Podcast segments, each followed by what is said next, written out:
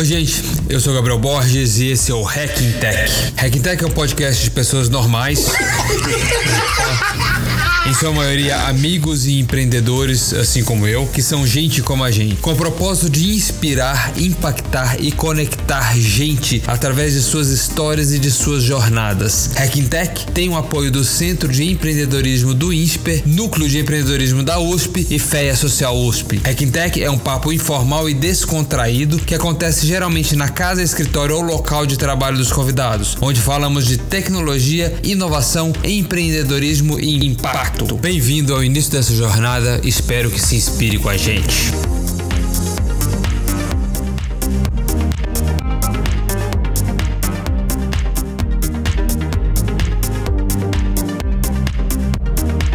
Nesse talk, Dora Kaufman nos conta sua trajetória no mercado financeiro, empreendedorismo e agora como pesquisadora pós-doutora em inteligência artificial. Uma interessante jornada para encontro do sonho de voltar à academia e se tornar uma pesquisadora. autora do livro O Despertar de Gulliver, produto de sua tese de doutorado, conta sobre a analogia que faz em relação à história do gigante, preso às delgadas linhas, falando sobre evolução das redes sociais e sua relação com as grandes grandes empresas e a necessidade de adaptar seu processo de comunicação. Dora conta como foi a sua volta para a academia e o estudo das redes digitais de comunicação. Como consultora do Sebrae Rio, desenvolveu projetos para a criação de redes colaborativas com foco principalmente nas microempresas. Desenvolveu nas comunidades de base do Rio pesquisas que mostraram que a colaboração é parte da cultura local, onde os resultados atingidos como uma rede formada em um grupo de WhatsApp dentro da comunidade da Rocinha trouxe grandes resultados resultados. Os impactos sociais da inteligência artificial, sua velocidade de desenvolvimento e como essa tecnologia já faz parte da nossa realidade e do nosso dia a dia, além da angústia que pode trazer a busca incessante pelo conhecimento e para acompanhar o desenvolvimento das tecnologias nos dias de hoje, são assuntos que discutiremos com Dora, que também dá a dica de fazer uma lista das atividades que já podem ser substituídas ou não pelas máquinas. Assim você pode direcionar suas ações para o seu desenvolvimento pessoal pessoal e profissional. Falamos também de mudanças culturais sobre as novas gerações e seu comportamento e tendências de consumo, e da facilidade ao acesso às informações nos dias de hoje. Um talk longo, então preparem-se, mas extremamente interessante e agregador. Aproveitem!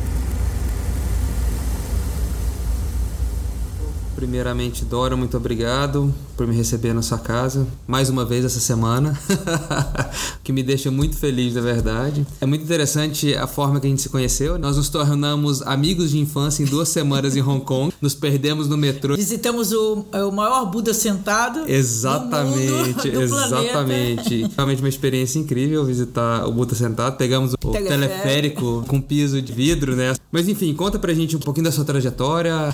É, eu tenho uma a minha história profissional é diferente assim da, da minha geração. Acho que é uma história profissional que se assemelha mais aos tempos atuais, às novas gerações, porque diferente justamente. Eu me reinventei ao longo de praticamente cada cinco anos. Eu não tive uma trajetória uniforme, ou, ou investi apenas num tipo de atividade, muito pelo contrário, foi sempre uma trajetória diversificada, que isso até, digamos, sei lá, uns cinco anos atrás ou menos, isso foi até uma questão um pouco negativa, porque era um mercado ainda muito focado na especialização e ah, sempre a procura de especialistas com experiência de vários anos numa mesma atividade. Mais, mais recente, de cinco anos para cá, cada vez mais o mercado está deixando de ser especialista, passando a ser generalista, a valorizar a multidisciplinaridade, as experiências diferentes ao longo da vida. Então, o que foi durante toda a minha trajetória um ponto, digamos, negativo, agora está sendo valorizado. E que é extremamente interessante, né? Você veio do, do, do mercado financeiro. Ah, antes, antes eu, eu comecei assim a trabalhar é, um pouco em pesquisa, aí depois eu entrei a sério no mercado, meu primeiro, digamos assim, inserção profissional séria. Eu, que eu fiz primeiro eu fiz engenharia, economia e aí eu comecei a trabalhar no mercado financeiro, nas atividades de banco de investimento e fiquei 12 anos trabalhando nessas atividades. O banco grande, o maior banco que eu trabalhei foi o Unibanco. Eu fui diretora de Corporate Finance do Unibanco, que é uma área que existe até hoje, que são áreas de estru negócios estruturados, financiamento para grandes projetos. É, na época comportava também operações internacionais. O, mercado, o Brasil estava começando a abrir as oportunidades para o Brasil, para as empresas brasileiras de captar recursos no mercado internacional. De fato, a minha equipe, a gente fez a, a primeira, junto com o Bradesco na época e o, o Unibanco, nós fizemos concomitante a primeira eh, captação de bônus no mercado internacional para uma empresa brasileira, foi para o banco.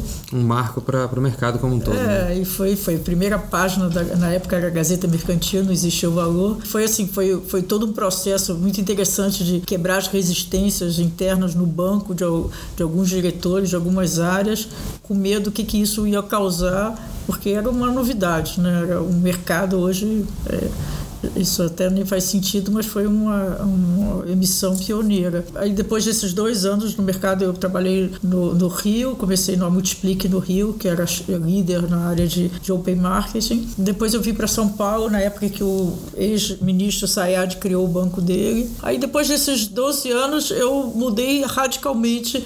Eu assim, aquele ambiente, a dinâmica né, do mercado financeiro me cansou um pouco também. Por N razões, sempre as mudanças, é, as grandes mudanças, tanto da sociedade quanto dos indivíduos, nunca são por causa de uma razão só, né? Sempre é um conjunto de razões que fazem com que você mude. E eu comecei a trabalhar com a ideia de fazer licenciamento de marcas, mas de marcas ligadas a obras de arte. Então, a gente fez, a, a gente criou uma empresa que chamava MB MBA, marcas brasileiras administradas, e a gente tinha o direito de grande parte dos grandes artistas plásticos brasileiros clássicos. E a gente fez mais de 400 produtos, desde linha de joias com a Gasté, até copos de requeijão e a lata do leite morico com a Nestlé. Nós tivemos uma série de, de copos de requeijão que tirava o rótulo e estava o copo todo desenhado com as obras que foi do Portinari, depois fizemos Tarsila, depois fizemos Ademir Martins, tudo com a Nestlé, e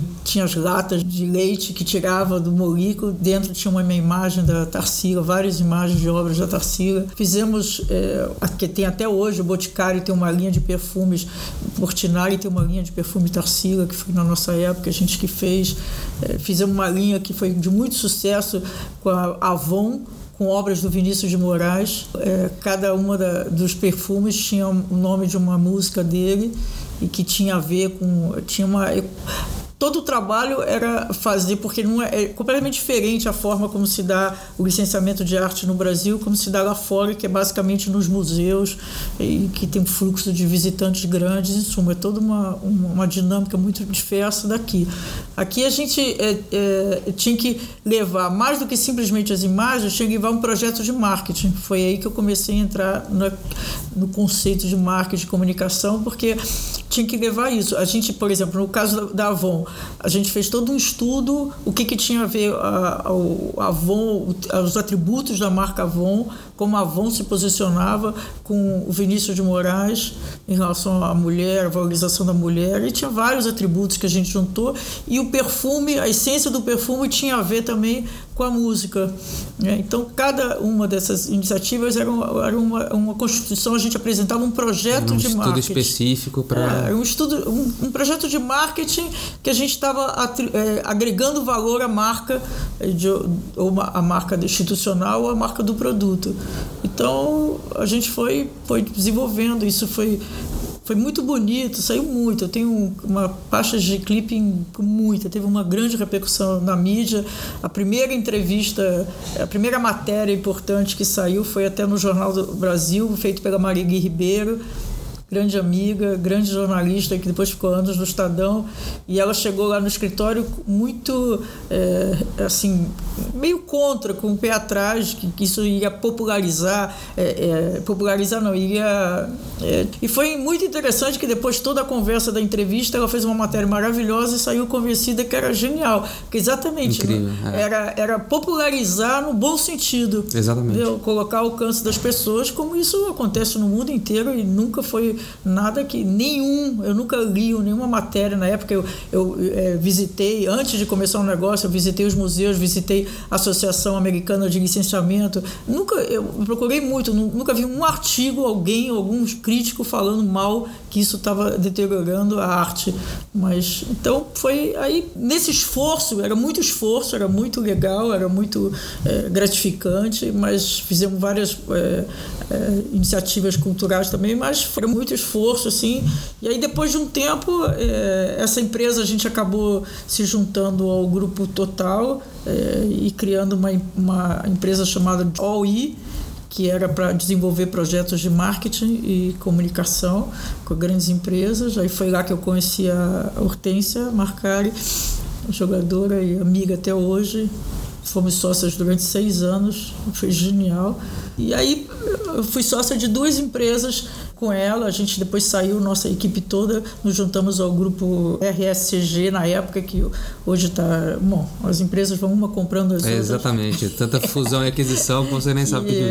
É, mas a época era. Aqui era, o forte deles era a Carilho Pastor e a gente se juntou a eles numa outra empresa com o mesmo conceito que era a Joy. Fizemos muitos grandes projetos para grandes empresas e sempre com essa ideia de que a gente juntava o conceito da, da marca. Então, por exemplo, para a Ambev, para o Guaraná Antártica, a gente desenvolveu um campeonato de futebol em, em todas as escolas públicas e privadas do Sudeste e de Brasília um campeonato de futebol. Dois anos nós fizemos esse campeonato. Era a Copa Antártica.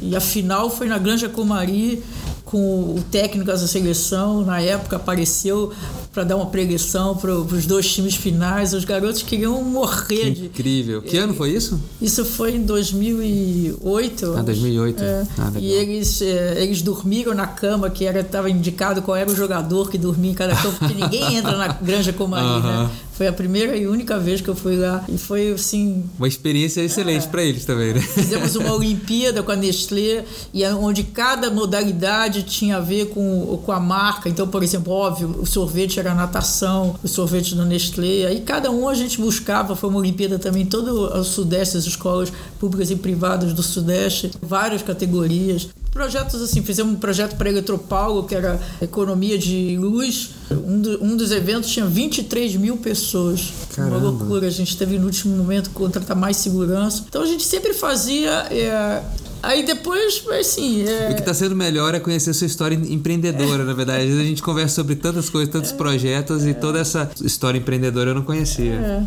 É, é sempre, é sempre ser empreendedor é sempre muito difícil, né?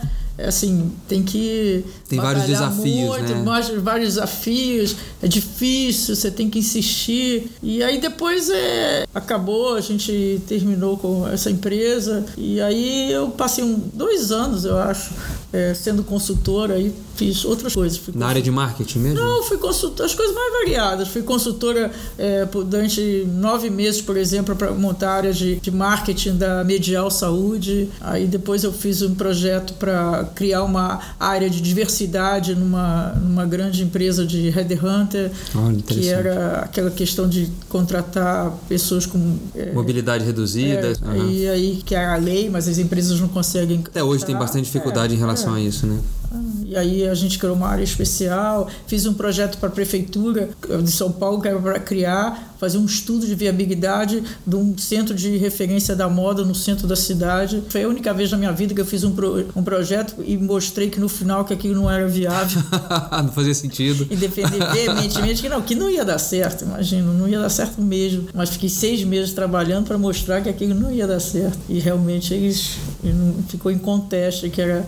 É que faz parte dos estudos também, né? É, Enxergar que não. É. Mas não normalmente as pessoas, quando são contratadas para fazer um estudo de viabilidade, faz que aquilo vai dar certo, é. mesmo que pareça que não vai dar. Exatamente. Mas no caso, para mim era tão claro, porque no centro da cidade, um centro de referência da moda. Bom, aí depois aí fui trabalhar na foi o último lugar que eu trabalhei assim do mercado, foi na agência Clique, que hoje é Isobar que era na época era a grande agência líder no mercado em tecnologias digitais para comunicação. Um dos fundadores, que era o CEO Pedro Cabral, era meu amigo desde a faculdade, desde a engenharia lá da PUC. E aí também aí lá foi para assim, para mim foi é, é, mudou minha vida no sentido de que eu já era, claro, uma consumidora, uma usuária das redes digitais, mas ali foi me mudou porque foi me deu a oportunidade de pensar, refletir sobre a importância, os impactos, né, na sociedade, na economia, nos negócios das tecnologias digitais.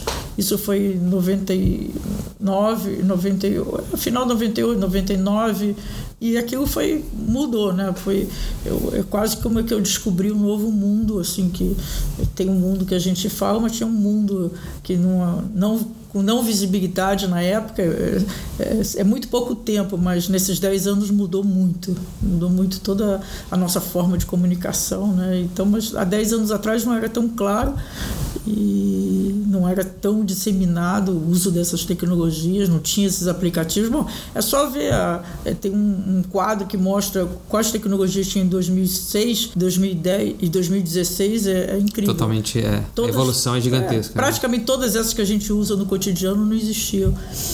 Mas isso, aí, ali eu eu, eu conheci num evento da agência um professor é, na PUC e aí surgiu a oportunidade, que era o meu sonho da minha vida inteira, que eu não pude nunca realizar, de voltar para a academia e me tornar uma pesquisadora, porque sempre, todos os lugares que eu trabalhei, todas as atividades que eu desenvolvi, realmente o que me movia, assim, o que me pegava na minha alma era a questão do conhecimento. Então, no mercado financeiro eu era fascinada, porque naquela época a gente não tinha acesso à informação como a gente tem hoje, e o mercado financeiro era, sem dúvida, o lugar onde você tinha mais acesso à informação. Como a gente trabalhava e fazia projetos para setores diferentes, a gente tinha informações de todos os setores, internacional, do local, de uma forma que era difícil uma outra atividade ter. E depois, quando eu comecei a trabalhar com as empresas, também a questão da informação, de entender o que estava acontecendo, para mim sempre me fascinou.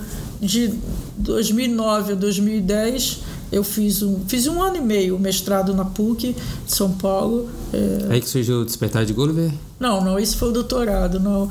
o mestrado eu fiz, é, como é que a, a, minha tese foi, como é que a minha dissertação, como é que a novas tecnologias digitais, né, as redes estavam mudando a forma que, que, dos indivíduos de tomarem decisão. Eu fiz isso, como é que o processo de decisão se modificou a partir, eh, como é que as redes estavam ah, interferindo no processo de decisão das pessoas, tanto do fato de que eles poderem compartilhar com muitas pessoas, ouvir as opiniões e perguntar perguntar, como ao fato de que as empresas tentavam interferir, qual era as formas que as empresas entravam na rede para interferir né, no seu processo de decisão. Então eu fiz uma análise quais eram as formas que existiam na época que você estava tomando as decisões de uma forma diferente do que antes das redes. Perfeito. E aí depois eu fiz o doutorado na USP, aí sim que é a tese minha, é, o despertar de Gulliver, uh, os impactos das das redes digitais na, na, sociedade. E e aí eu bom aí entrei na USP e eu, de fato eu me tornei uma pesquisadora porque junto com o doutorado eu comecei a participar do centro de pesquisa Atmos de redes digitais que eu participo até hoje e quinta-feira que vem, é, sábado que vem, por exemplo, temos o seminário que a gente tem todo mês que é um de nós sempre apresenta um paper e a gente discute. E esse, e, e, esse grupo, quer dizer, foi um doutorado, assim, digamos, em, é, compartilhado de fato. Eu acho que o conhecimento sempre é compartilhado, né? É, nunca é sozinho. Você, aliás, nada que você faz, mesmo quando você tem a impressão que você está sozinho, não está sozinho, porque todas as conclusões, tudo tem a ver com a quantidade de livros que você lê, com a quantidade de informações que você recebe, de opiniões de outras pessoas. Então é sempre é, é, um, é uma formulação coletiva. Tudo que você absorveu e ah, consegue. É, que você nem tem consciência da onde você Exatamente. às vezes acha que aquela ideia foi sua, mas aquela, aquele insight que você teve foi por um acúmulo de inputs que você recebeu e que de repente te produziu aquela, aquele insight. Se você estivesse sozinho, sem contato com ninguém, com nada, sem ler nada, provavelmente você não teria aquele insight. Então é um processo, um processo coletivo. Só que o meu doutorado, assim como acho que de todos nós lá da, do centro de pesquisa, do Áticos, foi de fato coletivo, porque a gente discutia tudo junto, tanto a pesquisa de cada um como as temáticas coletivas. A gente faz, fez muitas atividades. O orientador de doutorado, o Máximo De que é o Máximo, é, comprova o nome dele, é um, é um cara excepcional do ponto de vista de formulação, de inovação, de trazer pensamentos novos, de, de instigar né, a, a, responsabilidade do pesquisador de buscar coisas novas todo o tempo, né, de contribuir alguma coisa, afinal, principalmente quem faz na USP está sendo pago com os recursos públicos, né? Então você tem que trazer alguma coisa para a sociedade. Eu acho que grande parte das teses é, no Brasil é, elas são feitas que não tem a menor importância para a sociedade. E eu, eu não acho isso legal. Acho que, que a gente tem que trazer alguma contribuição, né? Então, é, o que eu estudei é, no doutorado foi a, a questão da, é, das novas relações de comunicação advindo da tecnologia digitais, né, continuei nesse tema, entre empresa e consumidor. Então, o que, o, o, digamos, o tema central da minha tese era que existe um antagonismo entre a lógica e a estrutura da empresa e a lógica e a estrutura das redes sociais, o que eu acho até hoje.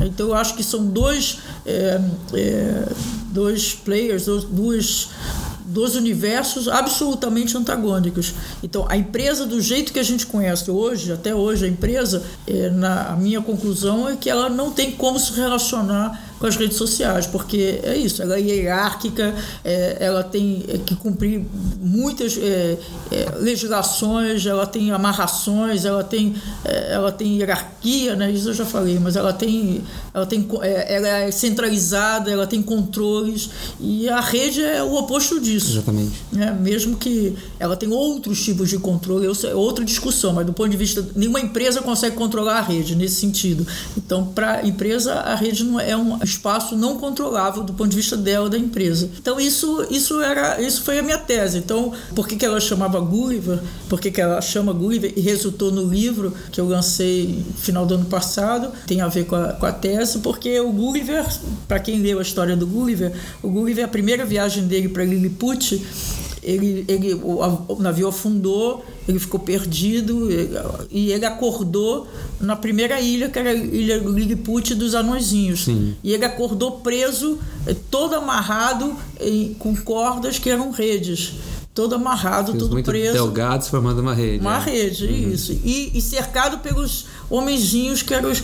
Então, a analogia que eu fiz é que é como as empresas. Elas acordaram cer, cercado de uma rede e os, uh, o homem, os anõezinhos são os usuários. Uhum. Né? E, e, o que que estabeleceu? O que que aconteceu com o Gulliver e os, os Lilliputianos? Eles tiveram uma relação hostil que aos poucos foi é, se transformando numa relação colaborativa. Hum. Então era isso a ideia. Quer dizer, nesse primeiro momento, as empresas foram pegas, um, digamos, de surpresa. O impacto, mas. É, nessa rede que elas não uhum. sabem como. É, como, como fazer como gestão, dialogar, como dialogar, como, exatamente. É, e que eu espero que, sei lá, que em algum momento é, evolua a, a, lógica de empresa, a lógica de geração de valor.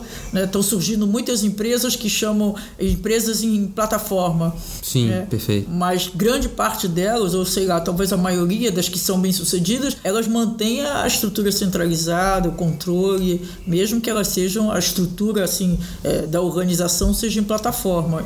Então eu não vejo essa mudança, mas eu acho que é então, mais é, uma adaptação do que realmente uma mudança é, de mindset, é, né? É, não tem uma mudança e, e, isso que, que isso foi a. Eu analisei um caso empírico que foi a contaminação do sucadez de maçã da Unilever. Perfeito. Acompanhei durante oito meses e comprei 49 ou 45 mil tweets do Twitter, hum. da época, daquele mês, um processo chamado Cartografia das Controvérsias, que foi criado na França, eh, junto com o Media Lab lá do, do Espírito Santo, do Fábio Malini. E a gente desenvolveu e criou várias cartografias, vários mapas que mostravam de fato o que estava acontecendo, como é que é, quem, eh, quais são, quais eram os fluxos eh, da comunicação sobre esse, esse problema que a Unilever teve, como que as redes se comportaram também fiz análise do Facebook. Foi muito interessante, assim, como que, como que mostrou a dificuldade. O Unilever tinha sempre uma comunicação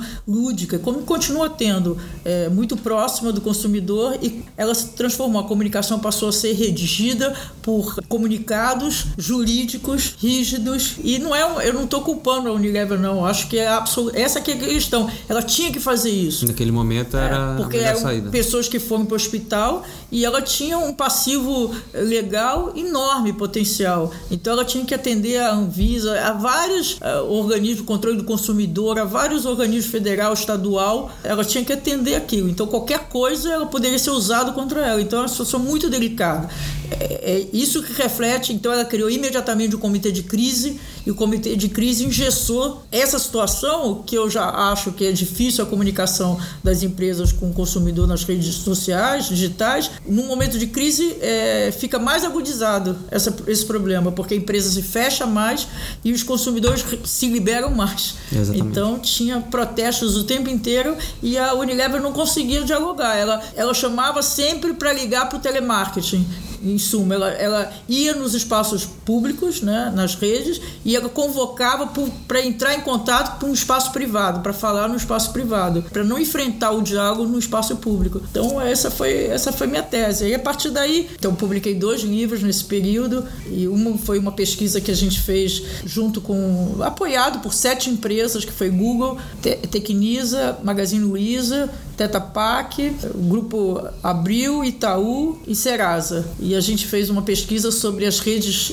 isso foi 2012, 2013, 2012 2013. A gente lançou o livro no final, com os resultados no final de 2013 com as redes colaborativas, né? Como é que tá, como é que estava se organizando as redes colaborativas entre as empresas consumidores, essa colaboração que aí o livro mostra, a pesquisa mostra claramente que praticamente não havia nada, estava se usando o nome, todas o universo pesquisado foram 45 empresas, todas elas 100% disseram no início que tinham redes colaborativas, que tinham uma colaboração, como era aberto as redes, a gente participou, nossa equipe participou, então a gente tinha a nossa própria experiência e a gente conversava com, com, as empresas e via, não, mas aquilo não aconteceu. E aos poucos a gente foi ficando claro que praticamente não tinha nenhum caso de colaboração. A própria tecnologia não permitia a colaboração. colaboração. Era só uma perguntas e respostas para a empresa e o consumidor. Não tinha nenhuma colaboração. Então nós fomos mostrando isso e que como de fato é difícil, né? É muito difícil. Como é que você vai desenvolver um produto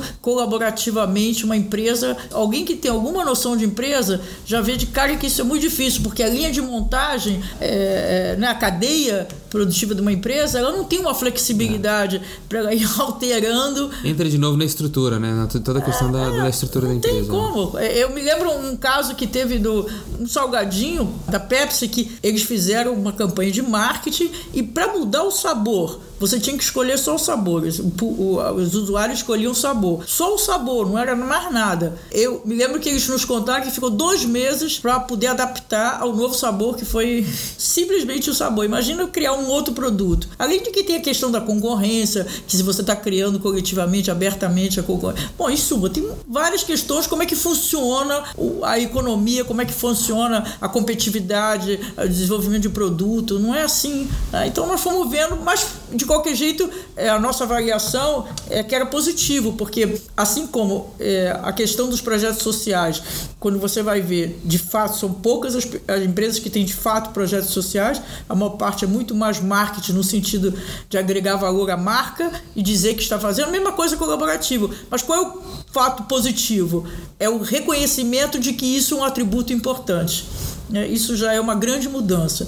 Tudo que significa colaboração, projetos sociais, sustentabilidade, a mesma coisa que conceito com sustentabilidade. Mas tem o, o positivo, mesmo que ainda seja muito poucos projetos efetivos, tem um lado positivo do reconhecimento de que isso são atributos que agrega valor à marca. Então, isso é um, é, é um, ponto positivo. Né? É, bom, aí acabou o, o doutorado e eu, eu passei na minha época de doutorado, eu fiz a Bolsa Sanduíche, passei seis meses em Paris, que eu aproveitei loucamente. Assim, o meu orientador é um filósofo, Michel Poesche. Praticamente toda semana a gente se encontrava, discutimos muito. Ele me mostrou ponta dele, eu, eu comecei a ler autores, autores que eu nunca tinha lido, mais complexos de ler, né? Também fui a muitos eventos, foi muito importante. Depois eu defendi minha tese, aí eu fui convidada para passar um tempo como, professor, como pesquisador visitante no centro de pesquisa em Berlim, no Instituto de Pesquisa Berlim. Tudo que é, assim, se eu puder recomendar alguma coisa, eu acho que hoje até nem precisa, porque as novas gerações têm isso muito claro, a importância de, de viver experiências internacionais. É, você, você volta, você não, não sabe dizer onde foi que, que você se modificou, mas é. você se modifica. Você agrega muito, além do, do, do conhecimento explícito, não sei, é, é, a parte de cultura, né? Aquilo você vai absorvendo aquilo, exatamente. Como funciona, como que é, é, é, é outra cultura, assim, desde uma coisa simples, simples. Um dia tinha um lá do instituto, cara, um diretor importante, então ele tinha se interessado por uma pesquisa que queria fazer e ele achou legal. E aí um dia encontrei com ele no, almoço, no, no café lá na, no instituto e eu perguntei, bom, mas como falaria, como o brasileiro sempre fala, mas você de fato, então você vai mesmo, tá interessado mesmo? Vai... Ele achou aquela pergunta, ele virou para mim, ué, eu já disse que tô. Pouco assim, quer dizer, claro, é, para um alemão, isso ele já disse. É, exatamente, é, a tem, cultura é totalmente é, diferente. É completamente diferente. Assim como eu tive que também conversei com uma outra pesquisadora lá, que eu queria muito fazer alguma coisa junto com ela, e tivemos um almoço junto, eu e ela, e ela me disse claramente, logo a primeira vez, ela me disse, me explicou muito gentilmente como que ela não tinha condições naquele momento. Eh, não tem nenhuma enrolação, não tem aquela coisa, pô, achei legal, vamos fazer é. e nada acontece. Extremamente é. objetivo. Né? Objetivo. Né? É assim. Aquela de vamos fazer, então é, vamos, aí fica é, nessa. Então, exatamente. É assim, uma coisa. Sei bem como é isso. É, então, tem culturas, assim, no mínimo tem a experiência cultural. Né? E no máximo tem a forma de pensar diferente, de ver as coisas de uma outra enfoque, sabe? Agora, você tem que participar de tudo isso sem perder o lado crítico. Não é para ficar. Eu vi muitas coisas eh, equivocadas, muitas coisas muito mais fracas, é, muito eh, do que do ponto de vista teórico, inclusive do que a gente tinha aqui no nosso centro de pesquisa, no Atlas. É, mas é isso, é, é, muito importante porque muito, é, eles sempre brincaram comigo lá no Atlas que eu sou rato de, de seminários, congressos, conferências, eu sempre fui, é muitos. Porque eu acho que mesmo quando você vai numa conferência, numa, assiste uma palestra que você não concorda com o que a pessoa está falando, ou está falando bobagem, ela está te ajudando. Porque o simples fato de você raciocinar por que, que é bobagem está consolidando o seu, os seus conceitos, o seu pensamento. Exatamente. Entendeu? Porque você trava um diálogo. Eu, quando estou na plateia nesses, nesses seminários, eu travo um diálogo com quem está falando, um diálogo mudo dentro da minha cabeça.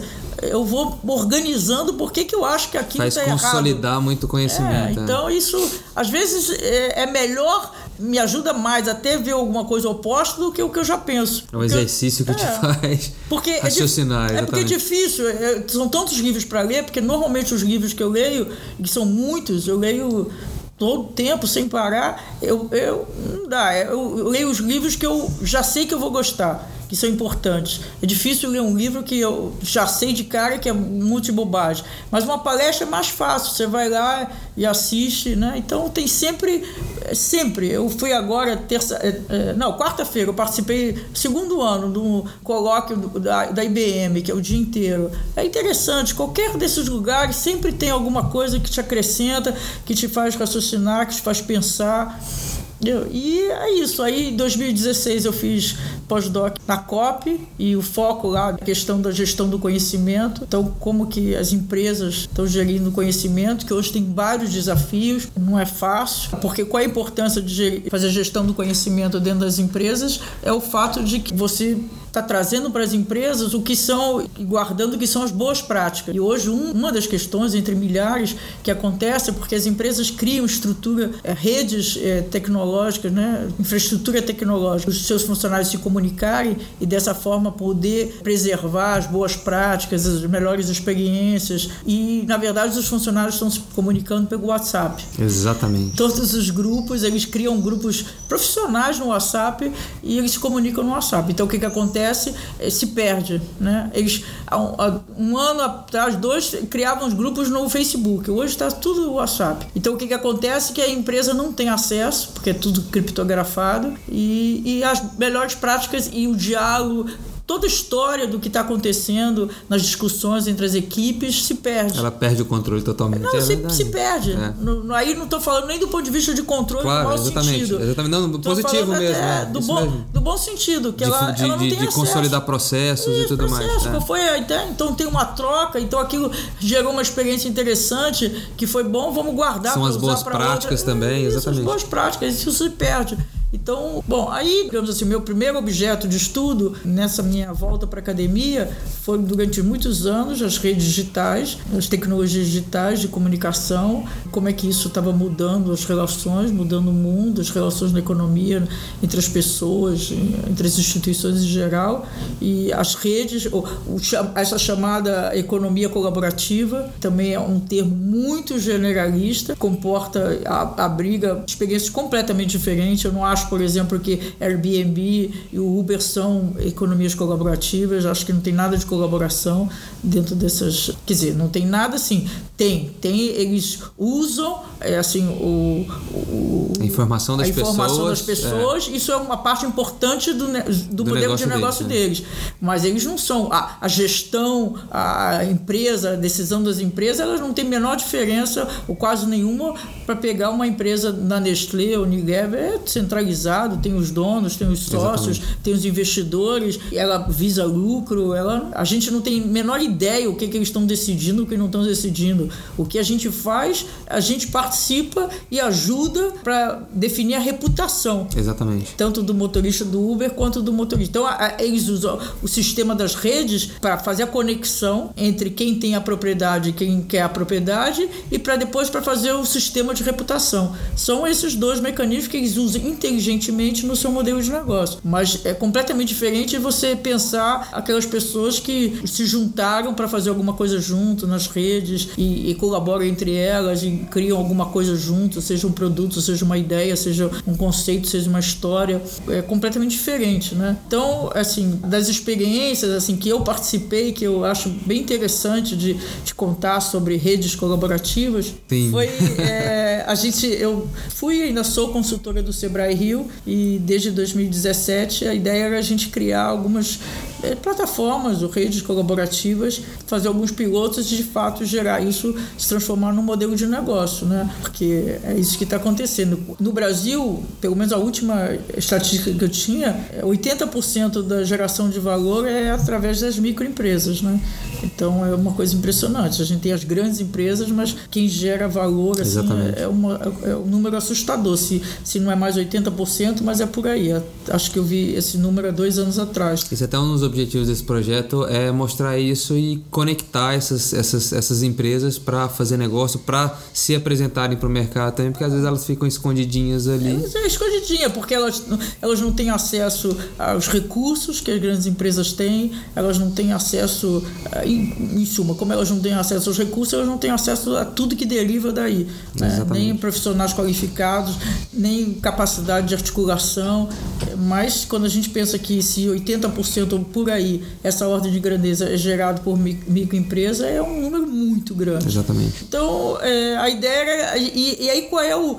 É, se esse conceito de colaboração ele tem dificuldade de, de ser implantado nas grandes empresas por essa razão que eu falei, que a questão como é a lógica, nas pequenas empresas isso, na minha opinião, é uma, é uma solução, é uma saída, porque elas não conseguem sobreviver sozinhas.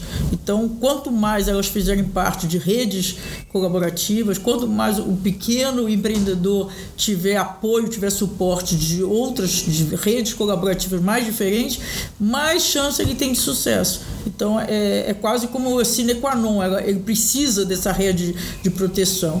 E o que a gente vê, aí eu, eu um dos projetos assim legais que, que eu tive envolvida lá no Sebrae Rio foram a, as comunidades de base chamadas favelas, né? Nas favelas isso esse é, aí tem duas observações interessantes assim. Uma é que a ideia de colaboração está é, tá muito clara dentro das pessoas é, é, nas favelas, porque é, quanto menor o poder aquisitivo, mais ele precisa de colaboração. Né? Então, ele não tem dinheiro para contratar empregada, babá, então sai para trabalhar e a vizinha que toma conta, no outro dia é outra vizinha que toma conta dos filhos.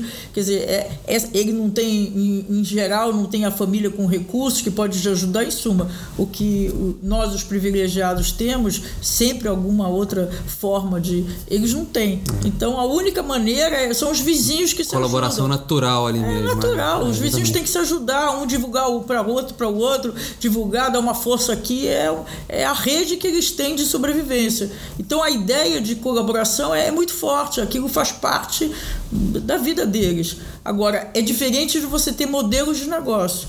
Então eu acho que o desafio que, que ainda está colocado, porque vejo isso muito pouco, que é diferente das startups. A startup é outra coisa. A startup não tem a ver, em geral, não são as pessoas de baixa renda, não são as pessoas com dificuldade, é focado em tecnologia. Pelo contrário, tem que ter recursos, tem que ter boa formação, é, outra, é outro universo. Mas as empresas, os microempreendedores, é, ainda não têm um modelo de negócio. Eu acho que isso é um desafio. Então, um dos propósitos era isso, era desenvolver esse modelo de negócio. Então, começamos de novo o WhatsApp a ideia era criar na, no Facebook, mas logo ficou claro o WhatsApp. Então, mais interessante é da Rocinha, Kelly Serafim, que é a consultora local, ela criou uma chamada mesmo, um WhatsApp, um grupo rede colaborativa da Rocinha. E eu acompanhei durante esse ano e meio. E é muito interessante, assim, porque abriu, mesmo uma coisa simples, que é só no WhatsApp, recursos limitados desse ponto de vista, com uma tecnologia mais, um canal mais para comunicação rápida, direta, e não para criar alguma.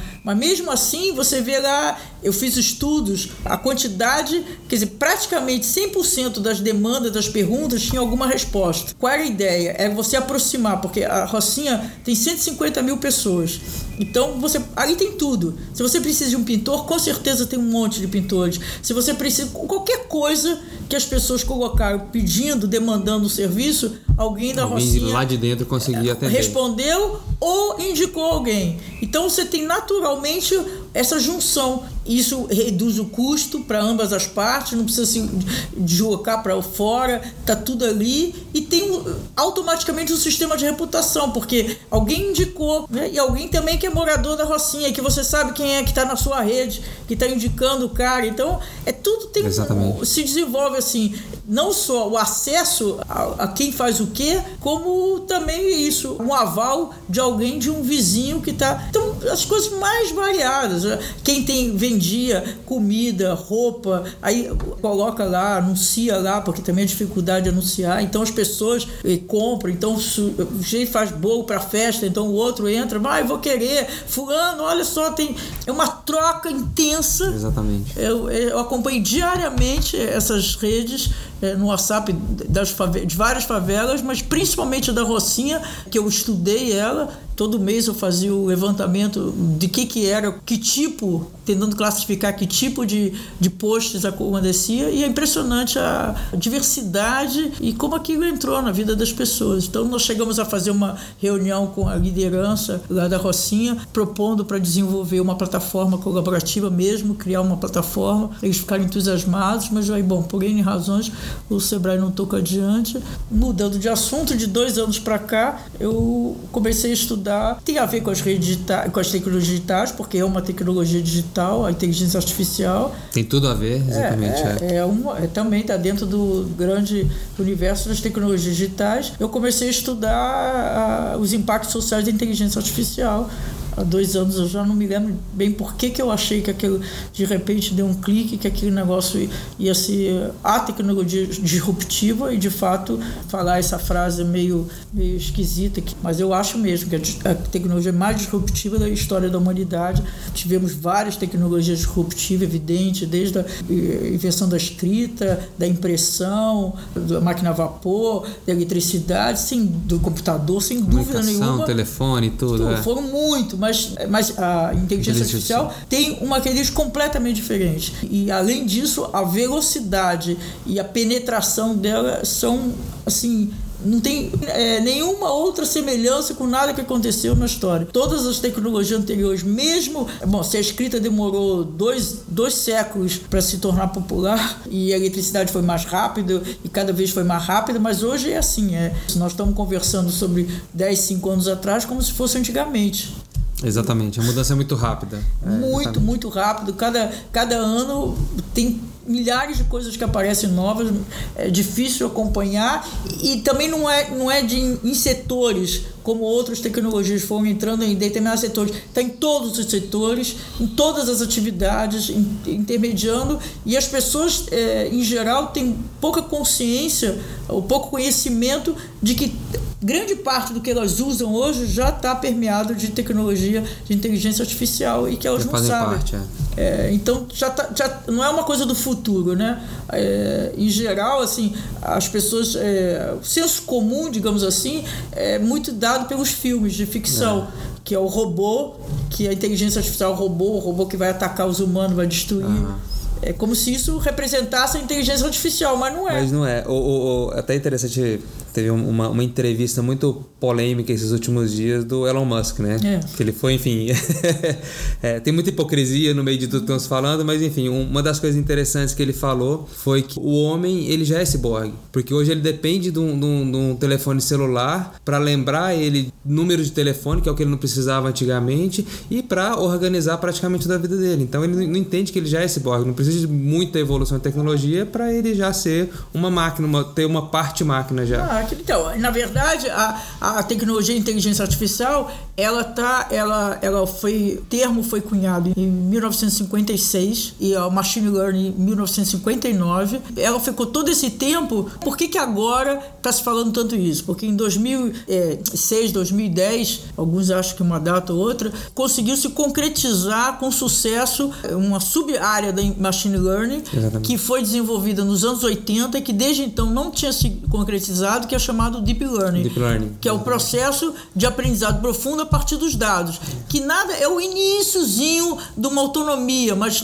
ainda não é uma autonomia e também não é nenhuma inteligência, é, é a capacidade preditiva. É, vem é, das redes neurais, que já é uma coisa é, antiga, exatamente. É, que é nas redes neurais, que tem, a, tem uma semelhança, uma inspiração, digamos assim, no funcionamento do cérebro, que o que, que ela faz? A partir de um conjunto de dados muito grande, que são os dados disponíveis, e por isso que ela ela foi possível concretizar agora pela quantidade de dados disponíveis e pela capacidade computacional e pela evolução dos algoritmos que você consegue fazer previsão. É isso. O, o Deep Learning é esse processo de aprendizado profundo que, que te dá a capacidade preditiva. Perfeito. Quando eu qualquer negócio, qualquer coisa que você faz na vida, você poder fazer uma previsão do que vai acontecer é fundamental. E quanto mais próximo da realidade, melhor são, melhores são as suas chances de sucesso. Isso qualquer coisa que você faça. E até na vida pessoal, se você puder prever o que vai acontecer, a sua chance de errar é menor. E na época eu me lembro quando eu trabalhava no mercado financeiro, que tinha acesso às melhores eh, metodologias, às melhores pessoas, e a gente fazia previsões, mas era assim, a margem de erro era monumental. Melhor, as melhores previsões te davam uma tendência é o máximo, a tendência, mas está longe, era uma margem de erro enorme. E, e hoje, essa, essa, esse processo do Deep Learning, ele te, ele te dá uma previsão muito precisa, uma curaça muito grande. Então, isso transformou os negócios. Então, quando a Amazon, o Netflix, todos eles usam é, sempre a capacidade preditiva, é prever o Facebook. Então, o que, que o Facebook no feed de notícias? É, é prever aquele tipo de pessoas com aquele perfil, qual é a probabilidade de ele gostar mais de aparecer no feed dele de notícia aquilo ou não aquele outro post. É sempre isso, é sempre é, a, o Netflix ele é, ele é importante, por exemplo, é, é interessante que não é só para agradar o cliente ele fazer as recomendações, é porque ele tem uma chamada cauda longa. Então ele tem os blockbusters e ele tem os filmes menos importantes. Exatamente. Se todos os, os usuários escolherem o blockbuster, a anuidade não paga, a mensalidade não paga o custo. Ele nunca seria um negócio rentável. Então, através dessas recomendações, ele te coloca para assistir filmes que você nunca, você nem sabia que existia Exatamente. e que são os filmes mais baratos. Então, tem um impacto direto no modelo de negócio. A, a Amazon já é o contrário. Quando você pega a recomendação da Amazon, ela prefere, ela te coloca pro. Ela te bota os best-sellers. É, lançamentos e. É tudo, é. porque o best-seller aí melhora a logística dela. Ela está interessada na logística, então ela se concentra em menos títulos. Então, do ponto de vista do negócio dela, é mais interessante. Para outras coisas, a, o, o, grande barato da Amazon está se tornando uma. Bom, agora ela atingiu um trilhão de, é, exatamente. de dólares, é a segunda que atingiu, mas assim, ela está se tornando uma empresa de todas as áreas. É uma pessoas às vezes ficam surpresas, mas hoje 52% do lucro da Amazon é advindo da empresa de tecnologia dela, a, a, a AWS. AWS, é. é. é. incrível, mas ela tem vários negócios. É, né? mas Desde esse é 52%, até, quer dizer, a, a venda de, de varejo não é uma atividade lucrativa, mas ela está se formando para ser a maior empresa de logística do mundo. É isso que ela quer ser. Para qualquer pessoa que quer levar qualquer coisa para qualquer lugar, faça usando a, e a, a, logística dela é toda comandada pela inteligência artificial, porque são as previsões. Então, é, o, não é só que tem um robô no estoque, nas coisas básicas, é que ela, a, através desse processo de deep learning, ela consegue prever, por exemplo, que vai ter uma, um tempo mais frio fora da, da curva em tal região. E aí ela, ela direciona todo o estoque dela e toda a logística para ter aqueles produtos disponíveis naquela região. Então é tudo é, assim então é capacidade preditiva, é disso que se trata, nada mais. Nós estamos no primórdio da inteligência artificial do desenvolvimento, todas ainda é a chamada weak AI e ainda a, a chamada strong ainda é uma ficção, ainda é alguma coisa que, que se imagina, sei lá, alguns a partir de 2050, 2075, não importa, mas nós estamos longe. Aí são estudos acadêmicos, são pesquisas acadêmicas. O que a gente tem de concreto é esse processo que te permite fazer previsão e que é fundamental. Né? A, a base da indústria 4.0 é isso, é usar tecnologias de inteligência artificial para fazer previsão. Então você pode prever estoque, você pode prever venda. Isso muda o funcionamento da indústria que sempre fez previsão, mas com margem de erro.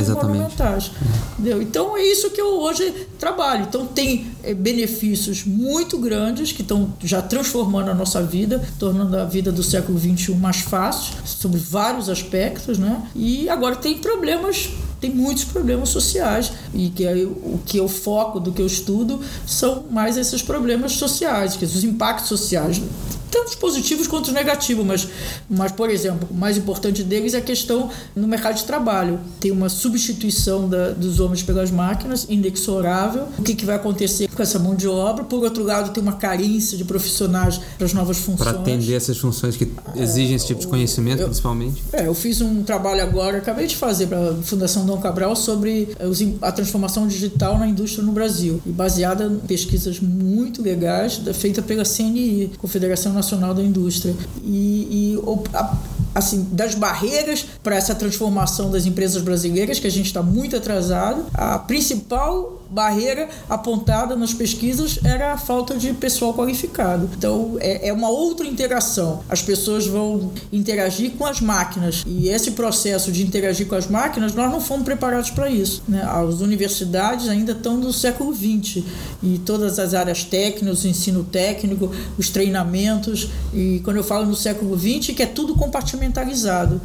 Então, as áreas, por exemplo, de humanas e medicina, é, nunca, nunca trabalhou, nunca tem acesso à tecnologia. Tecnologia sempre foi da área de tecnologia. E, e hoje você tem que saber como é que as máquinas funcionam, você tem que conhecer para entender o que, que era o, os impactos sociais da inteligência artificial, eu tive que entender o que, que é a inteligência artificial, como a tecnologia funciona, senão não dá para entender. É, na verdade, você tem que permear em todas as disciplinas. Todas, todas, é, todas. Não tem mais como. Assim como eu acho que a comunicação não é uma área separada, porque a comunicação nas, nas universidades até hoje é, é, como se fossem os veículos de comunicação. Isso é outra coisa. Mas a comunicação é o permeia também tudo.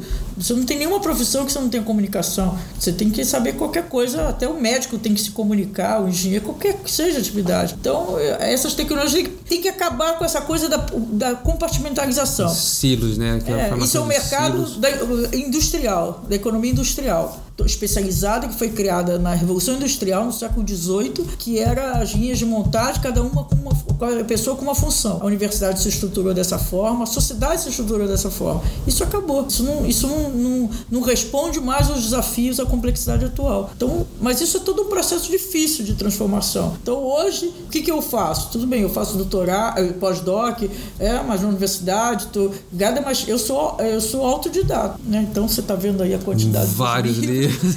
esses são os livros que eu já li, que, tem, que só fazia ficha, e esses eu ainda não li. E todo dia eu quase que eu estou entrando de sócio da Amazon porque os livros o tempo todo. Entendeu? Porque é isso, você tem que. E isso é um benefício hoje que você tem, que de fato você tem acesso. Um livro fala de um outro, eu entro aqui dois dias. Hoje, já dois dias a Amazon. Bate já, na porta, é. Já entrega.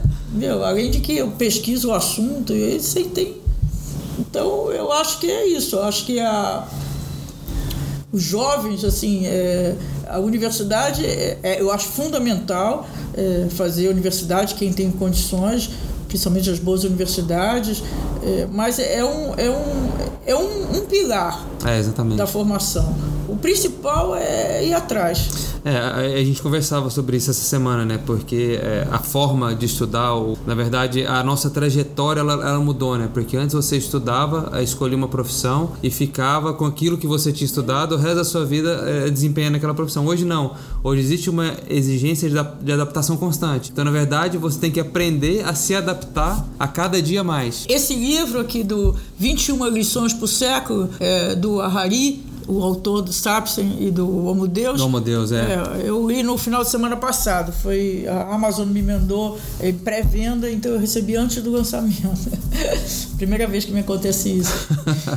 é uma bobagem, mas eu. Ah, tem que aproveitar. É uma satisfação é um benefício. ser antes de ser é. lançado. Mas ele fala os 21 questões que eu estou de acordo que se não são só essas, mas essas são 21 questões fundamentais é, desse século.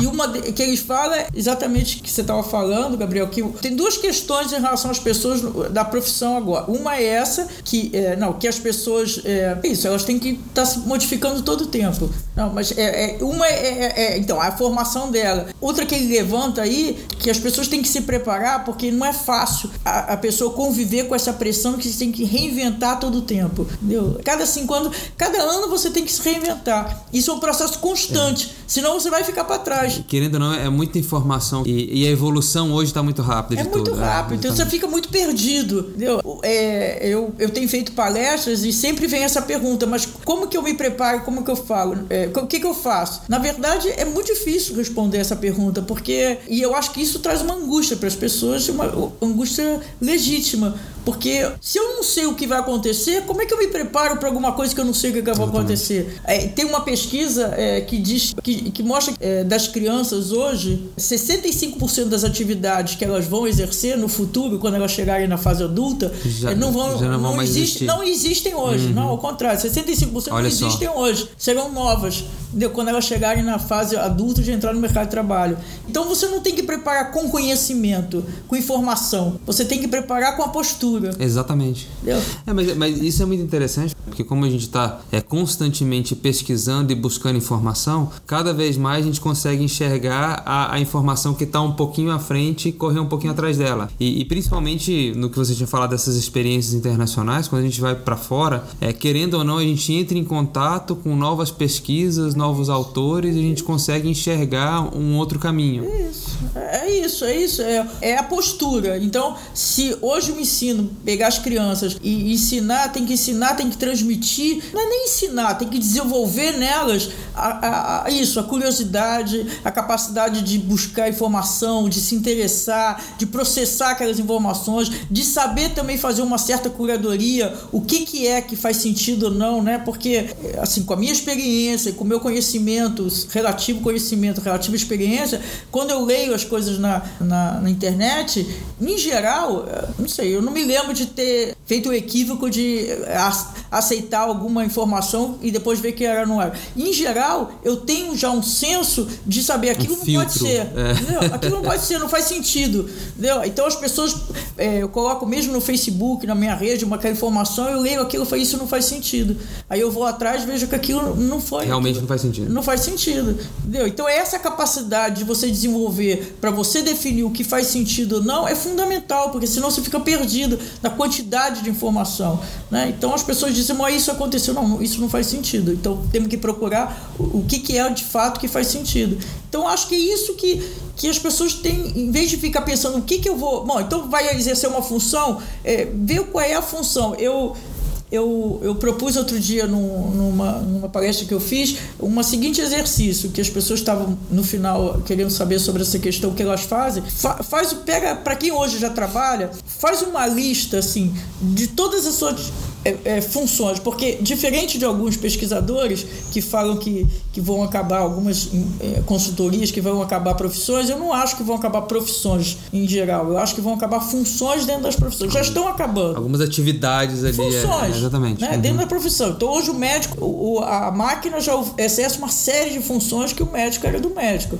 Na advocacia, a mesma coisa. A, os algoritmos de ágil, e aí todas as profissões, no investimento dois terços da, das ações que são negociadas na Bolsa de Valores de Nova York, dois terços já são ordens de compra e venda dadas por algoritmos de IA e não por pessoas. Então, aquele conjunto de operadores no pregão, isso não existe mais. Né? Então, dois terços é muita coisa. Então, elas, através também dos algoritmos de inteligência artificial, elas concluem, elas fazem uma previsão o que, que aquele perfil de, consumir, de investidor quer comprar ou quer vender e o que, que vale mais a pena. É, é, é e, nenhum ser humano, analista de investimento, consegue barrar isso. Então, tem essa, essas transformações. O que eu sugeri, assim, quem trabalha, faz uma lista das suas funções por dia. O que, que você faz todo dia? Né? Então, depois de você tiver algum conhecimento sobre inteligência artificial, você pega assim: o que, que você acha? Faz duas listas dessa lista grande. Uma lista de tudo que você acha que a máquina vai substituir, que é rotineira, é, pode ser pensado a partir de uma lógica clara. Faz essa lista. E aí pega uma lista que provavelmente vai ser 30% em torno disso, de que hoje a, a, o estágio da inteligência artificial hoje ainda não está é, é, é, preparado para pegar essas 30% das suas funções. E aí investe nisso. Um excelente é. exercício. É, aí investe nisso, começa a se preparar Pra, porque daqui a pouco não vai sobrar os outros 70%. Então, esses 30% é o que você tem que se preparar para você crescer e garantir a sua, o seu emprego com, dentro daquilo ali. Daqueles 30%. Então, o que, que você tem que aprender? O que, que você tem que desenvolver? Como é que você aperfeiçoa esses 30% para dar uma colaboração que corresponda aos 100% do que você tinha antes? Em cinco anos, vai ter uma mudança maior ainda, mesmo com todo o atraso que o Brasil está. Exatamente. É, é, ontem, ontem, a Volvo divulgou que ela começou a abrir os primeiros caminhões autônomos no Brasil. Ah, eu vi. Você publicou no é, seu blog, é, inclusive. No meu Facebook. No seu é. Facebook, é, é, exatamente. Porque é isso. Então não tem jeito. O Brasil está atrasado, mas as multinacionais estão aqui. Então ela vai começar a vender. Então isso significa. No, nos Estados Unidos são 3 milhões de motoristas de caminhão, que já se sabe que vão dançar. E aqui no Brasil é isso. Estamos atrasados, mas a Volvo já está vendendo. exatamente. E aí, claro, as transportadoras, porque é muito mais barato, muito mais eficiente. Então, daqui a pouco os transportadores vão comprar mais caminhões da Volvo é, autônomo. Exatamente. Entendeu? Então, é assim. Os mercados estão mudando. É. Eu, eu, conversei com, com, com o Diogo Dutra da, do Caos Focado. Ele, eles desenvolvem um sistema de inteligência artificial numa empresa, numa das startups que eles criaram, que chama Chromai, em que eles reconhecem através de, de reconhecimento de imagem é, é, os problemas nas lavouras. Então já está tirando muita gente do campo em relação na, a isso. No agronegócio, nossa, o agronegócio está tá assim, um, a, a, é, é o, o, mais avançado no Brasil hoje. Quer dizer, tem dois setores que estão mais um pouco na frente. Avançado é sempre relativo não, né, os demais é, no Brasil, que são os bancos, o varejo bancário e, agronegócio. O agronegócio é impressionante, a substituição. Não, é, você, vai, você vai ver uma ou outra pessoa, é tudo equipamentos, tudo. Na quarta-feira, a, IBM, a IBM tem algumas áreas que ela tá, são prioritárias né, dentro do, do investimento do, é, em inteligência artificial. Uma delas é óleo e gás, o outro é, é agronegócio. Então foram apresentados alguns cases, é, é incrível, porque você consegue. Você consegue assim é, fazer o estudo entendeu? De você captar imagens assim, primeiro nos drones, captam imagem, mais variado tipo de drone, capta imagens que nunca você conseguia com uma precisão incrível. Então você consegue identificar o início de algum problema é, numa lavoura, né, uma contaminação, uma, uma, praga. Assim, no início, início, início você capta e aquilo, pô, você faz uma previsão. O que, que a, a outra coisa, por exemplo, no agronegócio muito importante é a redução da necessidade de de, de pulverização, porque você já co consegue prever. Aumenta a produção. Aumenta a é, produção, é, diminui incrível. o custo. É Exatamente. sempre isso. Aumenta a eficiência, diminui o custo. Tem, não tem, é, não adianta, não tem como, assim, dizer que isso vai ser barrado ou a velocidade vai ser diminuída, porque não tem jeito. As empresas, elas competem. Não é uma questão, assim, de que é bom ou ruim, que é do mal ou do bem. Esse é o sistema capitalista, é assim. Se a empresa, ela não se tornar mais eficiente, ela vai dançar. Um concorrente dele vai tomar o market share dela, não tem jeito. Então, como é que ela se torna mais eficiente? É isso, ela tem que diminuir o custo, ela tem que ter melhores resultados, ela tem que ter maior capacidade preditiva. Se ela não fizer isso, ela não, não se sustenta. É, exatamente. Entendeu? Então, ela vai fazer isso. Dentro dos recursos que ela tiver, ela vai fazer. E quanto mais nas campanhas eleitorais, os economistas dos candidatos, alguns economistas até que eu admiro, como o André Lara Rezende, que está ligado à campanha da Marina, quando peço Arida, no, do Alckmin, foram meu, meus professores, uma época foram meus amigos, eu, eu admiro muito eles, mas é interessante quando eles falam da questão do desemprego, que hoje é um problema no Brasil, eles, eles usam a mesma forma de raciocínio, que vai desenvolver, criar condições para o Brasil crescer e aí vai gerar emprego. Eu não acho isso, com toda humildade, porque eles são grandes economistas, mas eu acho que tem uma forma de pensar o contrário, porque se as empresas, se o Brasil começar a crescer, a se desenvolver, as empresas faturarem mais, elas vão investir investir mais em tecnologia de inteligência artificial que vai tirar os empregos.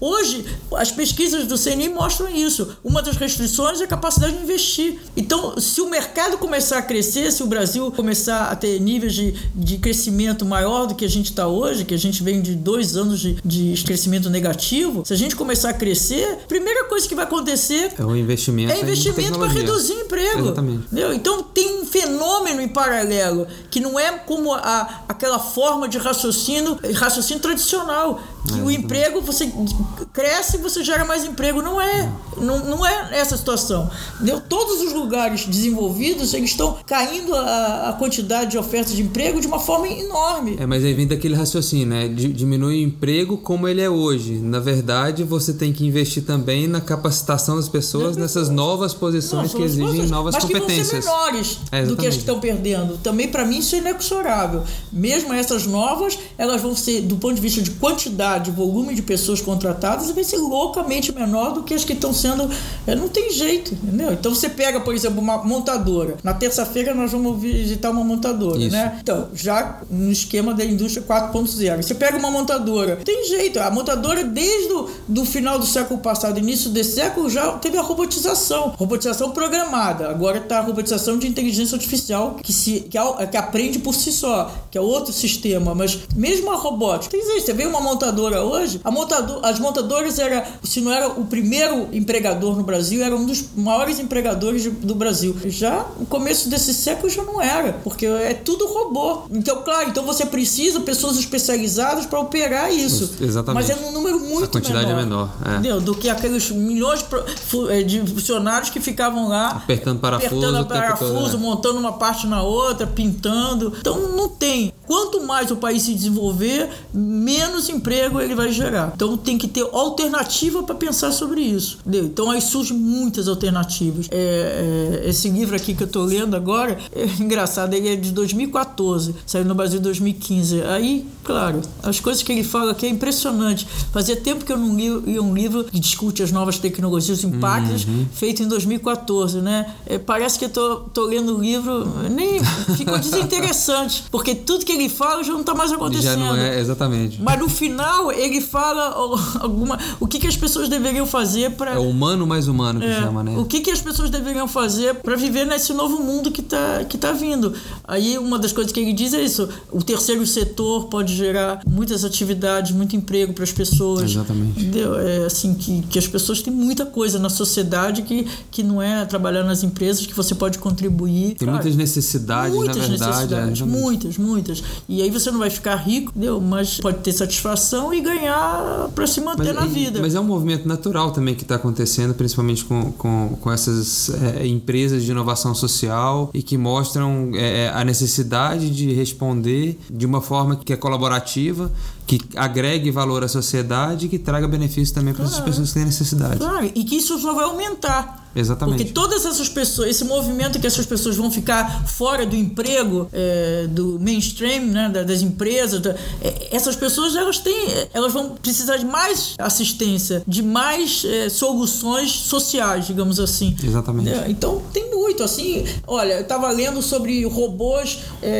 no Japão. O Japão hoje é o, é o número um na produção de robôs e robô e é o número um na produção de robôs para cuidar de idosos, né? Então eu até comecei a fazer um artigo aí, mas tem vários desses livros e vários outros pensadores que dizem ainda que o robô é para cuidar de idosos estão defendendo que isso também é uma profissão que vai continuar, uma atividade. Exatamente. Porque a perspectiva de vida aumentou, então tem muito mais velhos idosos do que tinha antes, cada vez mais, então precisam de cuidadores e essa é uma atividade humana que o robô não substitui. Mas assim, no Japão está explodindo todas as grandes, a Honda, a Toyota, todas as grandes empresas estão produzindo robôs cuidadores e tem vários, eu vi vídeos, vários cases em asilos de idosos com um robô cuidador. Já utilizando os robôs. É, né? Só que aí pega uma questão que, que é bem levantada, que depende da cultura, né? Porque a cultura japonesa não, não tem aí toda a religião do Japão não tem não faz uma separação entre, é, entre o humano e o robô. Não tem o preconceito que o mundo ocidental tem. Eu falei isso com a minha mãe que vai fazer 94 anos, ela falou: "Um robô? Eu vou sair por aí com um robô?"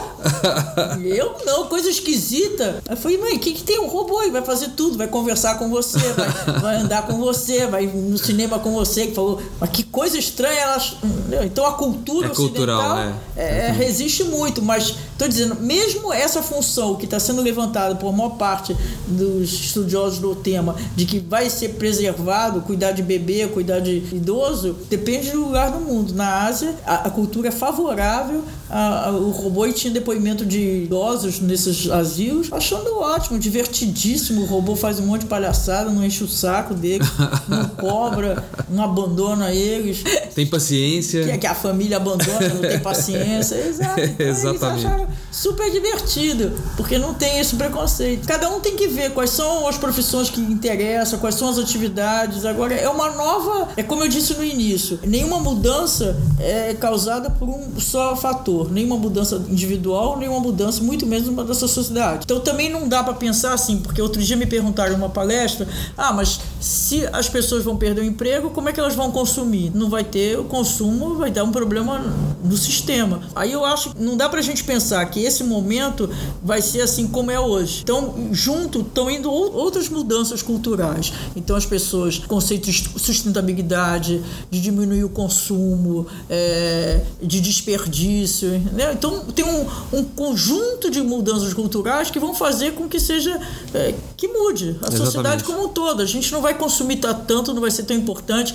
Outro dia eu estava também fazendo uma palestra que fala com o advento do carro autônomo, que eu acho que ele não é hoje comercializável só por uma questão de legislação, da, da conexão dele com a cidade digital, não por uma questão tecnológica dele, acho que isso já está resolvido mas que eu acho que o carro vai virar um serviço, não mais um bem. Sim, exatamente. Né? Então, assim como foi o telefone, que era um bem, que era tinha trade, mesa de trade de telefone, pessoas davam um grande presente para alguém de casamento, era um, e hoje é um serviço. E eu acho que o carro vai ser a mesma coisa. Você pega aqui no seu tá celular, caminho, é. vem aqui o carro, leva, aí alguém me perguntou: "Ah, mas o carro é, é um é, as pessoas precisam um carro, o carro é um status". Eu falei: "Isso é hoje". Exatamente. Não, mas isso, é, isso é óbvio que vai mudar. Isso, o que, que é um status? Até o próprio telefone celular, aquele gigante, aquele tijolo, já, já foi status. Ah, e hoje é claro. é um objeto. É, ah, eu me lembro quando eu trabalhava no mercado financeiro, eu, eu só usava Bic, caneta Bic. Uhum. Todas as pessoas do mercado usavam Montblanc. Montblanc, exatamente. Era Montblanc. O grande era o Montblanc. E eu tinha Montblanc, eu tinha ganho Montblanc. Aliás, eu tenho até hoje umas 4, 5 Montblanc. mas eu adorava. E todo mundo botava na, em cima as suas Montblanc. e eu botava minha Bic. Ótimo. Era, era esse o status. Hoje as pessoas põem seu, seu celular, isso. Entendeu? Então essa coisa do status é uma coisa cultural. Hoje o carro é, mas é, daqui a pouco não é mais o isso carro. Muda. Entendeu? Vai ser o, o, equipamento que você tá. A roupa que você tá vestindo, se é. Tem tecnologia, é. não tem na roupa, sei lá, é, Isso, isso é muito interessante. Fui em um, em um evento em Paris agora, o Viva Tech, que é um dos maiores eventos de tecnologia. E eu não esperava encontrar, encontrei stands é, de tecnologia, de startups, startups desenvolvendo tecnologia para as grandes marcas. Então tinha Louis Vuitton, as marcas de champanhe, todas buscando tecnologia para realmente continuar no mercado. Para continuar. Né? Então isso vai ser status, uma, vai ser uma blusa que eu vou andar que vai ter umas tecnologias todas acopladas. Exatamente. É, é bobagem achar que o carro vai ser para sempre um status. Isso é bobagem. Ele é quase 100 anos, ele é um status, mas ele tá, tá, tá no caminho de mudar. Ele deixa de ser, isso não é importante. É. Fala muito de, de, de, novas gerações. A gente já, já conversou sobre alguns projetos que, que a gente desenvolve sobre é, é como é, abordar e como mudar modelos de negócio, principalmente para essas novas gerações e a gente enxerga isso, que essa, essa necessidade de consumo, ela está sendo totalmente modificada. Então, tudo, em relação a tudo, a carro, moradia, tudo. tudo. Sabe por quê? É, é, nos Estados Unidos, onde tem estatística, né, que aqui nesse país a gente não tem estatística, infelizmente, quando tem a gente já acha que fica tem que desconfiar, é, exatamente. é meio estranha, mas, mas nos Estados Unidos que tem estatística para tudo, há muitos anos já mostra uma mudança muito grande. Olha, eu me lembro que há quatro anos atrás eu já vi assim que a maior parte do, dos novos carros eram obtidos por leasing e não com compra. Porque leasing é isso, é uma espécie de aluguel. É, exatamente. Né? E, e, aliás, eu soube outro dia que a Porto Seguro aluga carro também, se você quiser, uhum. te aluga por um ano, dois, em vez de você comprar. Mas o, nos Estados Unidos tem uma mudança, porque é isso que você falou sobre os jovens e tem a ver com uma questão chamada mobilidade. Total. Entendeu? Porque hoje o, o jovem, as novas gerações, eles valorizam extremamente a mobilidade. Então, se você não tem uma casa, ter uma casa, ter um carro, ter bens que, que dificultam a sua mobilidade, exatamente, é, os jovens não estão querendo mais. Não, eu alugo um, um, apartamento, eu alugo um carro, ando de bicicleta, não importa. Ele quer poder, surgir uma oportunidade em tal outro país, tal outra cidade, ele pode ir. Exatamente. Não está preso a. Não está preso a, a, nada. É diferente totalmente da minha geração. O investimento dele não está travado, não tá tem travado, uma série de outras nada. coisas. Ele quer poder ir para qualquer lugar na hora que ele quiser, que surgiu uma oportunidade que ele achar que é legal. Então é o oposto da minha geração, que era aquela coisa ali, ter a casa para ficar e aquele trabalho, aquela coisa fixa até a morte naquele mesmo lugar, tudo. É necessidade de segurança extrema, segurança, assim. Né? Era, era desse jeito. Agora não. Então a mobilidade é, o, o, mundo ficou muito menor, as pessoas estão circulando muito mais. Então é, é, isso, por isso que eu disse que são mudanças culturais que vão junto, entendeu? Então as pessoas vão. E mesmo o carro, o carro, muita gente, mesmo aqui no Brasil, já não. Eu quase não uso meu carro. Se eu posso, eu vou a pé. Se o transporte público aqui fosse bom. Ajudasse, né? Eu, eu, eu, quando viajo, eu não pego nenhum táxi. Lugares que tem transporte público bom. Nossa, a gente só andou de metrô em Hong Kong. É. e foi excelente, foi super tranquilo. Não, no Rio, que na Zona Sul tá legal de, de metrô, eu só ando de metrô. Uhum. É, aqui é, Rio que, depende do lugar, né? É, é, verdade. Mas aí na Zona Sul você tem uma circulação bem, muito boa bem. de metrô. É, exatamente. É, aqui que é difícil, que aqui para ir no metrô que tem que andar pra caramba ou pegar um, ou ir até Mas, mas é isso. Então acho que a gente tem sempre que pensar que tem uma mudança cultural, sempre associada a várias. É, é, é fascinante o momento atual, eu me sinto uma privilegiada de ter, de ter vivido. Comecei é, que não tinha nem fax quando eu já uhum. trabalhava. Hoje, quando eu sou da aula, eu falo de fax, alguns alunos nem sabem o que é fax. Eu acho incrível. Nem entende o que, é isso. É, nos anos 80 foi a grande novidade, foi o fax, que fez uma mudança enorme na dinâmica do trabalho. E, e, hoje tem alunos na faculdade que não sabem o que é fax. Pergunta o que é fax. É. Mas você foi muito feliz nas suas decisões de fazer todas essas movimentações, né? De sair do mercado financeiro e empreender, depois voltar para a academia, ou seja, ir consumindo cada vez mais informação e, e se adaptando a, ao momento atual. Só para a gente estar tá quase Sim. finalizando, o que, que você espera deixar para o mundo? Qual é o seu legado? De que forma você espera impactar agora e deixar como como história? Olha, eu, eu não tenho essa pretensão de legado para o mundo. Eu sou uma, uma nem uma mosquinha, uma coisa menorzinha, menor Tem do toda que a importância, eu te garanto isso. No mundo agora eu, eu assim, eu sou movida por conhecimento, como eu já falei, por descobrir novas coisas, entendeu? Então, eu se puder, assim, hoje eu gostaria de contribuir para esse entendimento, para essa transformação digital né, do mundo. Então, assim, no Brasil, é, o que eu puder contribuir para as pessoas, para os lugares que eu vou, né, quem me dá oportunidade, quem me chama, ajudar nesse entendimento. Acho que está muito claro na minha cabeça qual é o processo atual, o que está acontecendo. Eu me sinto muito atualizada sobre, sobre essas transformações e poder transmitir isso. Quando eu viajo, quando eu volto, eu, a impressão, quando eu desembarco, é que não, o Brasil está no século XX. Sim. Então. Às vezes a gente tem é, essa impressão. Eu gostaria de, de ajudar a fazer essa transformação. Essa transformação, a gente entrar finalmente em algum momento no século XXI. Hum. Porque nós já vamos para 2019 e ainda estamos no século XX, sobre todos os pontos de vista. É. Né? O que, que te inspira e como que você busca inspirar as pessoas quando você vai dar suas palestras, que não são poucas? ah, o que me inspira, o que me inspira é isso que eu estou dizendo. Me inspira é o conhecimento conhecimento, é o conhecimento, né? Mais do que informação. Eu acho genial. Aí eu tô lendo uma coisa, eu tô Eu vejo que você gosta de aprofundar nos é, assuntos, né? Não, eu, eu não gosto de eu não gosto de cascatear, eu não Sim. gosto de cascata, que eu acho que é uma característica do brasileiro me, que me incomoda muito, né? Ler a, a orelha do livro e já sair falando sobre um assunto que só leu a orelha do livro. Eu acho isso uma coisa é bate-papo em mesa de bar, outra coisa é sair falando em lugares, Exatamente. palestras e tudo. Então eu eu quero sempre sempre entender. Eu, eu, não, eu não fico, eu não, eu não sossego enquanto eu não entender. Né? Esse processo do deep learning, hoje eu acho que eu tenho uma forma de explicar mais simples, mas hoje parece muito simples, mas eu levei um ano uh, estudando e batalhando. Tenho o meu mentor, o Davi Geiger, que há 35 anos ele está no mercado americano, há 35 anos ele estuda inteligência artificial, a tecnologia, é computer science. Ele me ajudou muito nesse entendimento. Né? Então, até que eu entendi como é que funciona, né? o que, que é as redes neurais, o que, que é isso. É, como a, é, eu fiz engenharia em 1843, então, para mim hoje é difícil, mas eu queria entender. Então, é sempre assim: o que me inspira é, é, entender um negócio novo, é fazer uma nova conexão, é juntar conhecimentos aparentemente sem relação e, e tudo a ver entre eles, o momento que dá aquele insight que você entende, puta, aquilo queria dizer aquilo.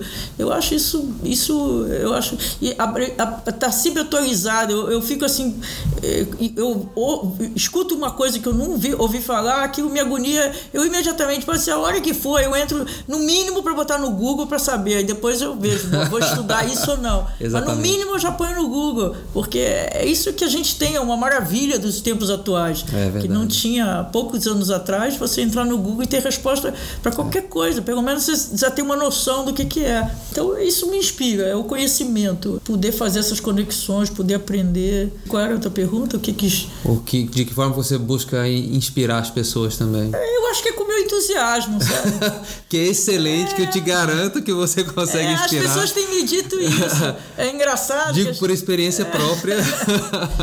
as pessoas têm falado isso, que não, eu estou tão entusiasmada, porque aí eu acho que é isso. Acho que a gente incentiva os outros tem a ver com com entusiasmo. É, né? exatamente. Então, acho que naturalmente eu acho que eu faço isso, porque. E, e, e eu acho que isso vem de, de, uma coisa muito interessante que você falou e que conversando com outras pessoas eu sempre percebo esse entusiasmo, essa vontade de fazer, de realmente é, é seguir, vem muito do poder que, da forma que você desenhou sua carreira, seu trabalho, você consegue trabalhar a criatividade. Eu acho que a partir do momento que você consegue absorver, transformar isso e expressar isso, você está trabalhando muito a sua criatividade.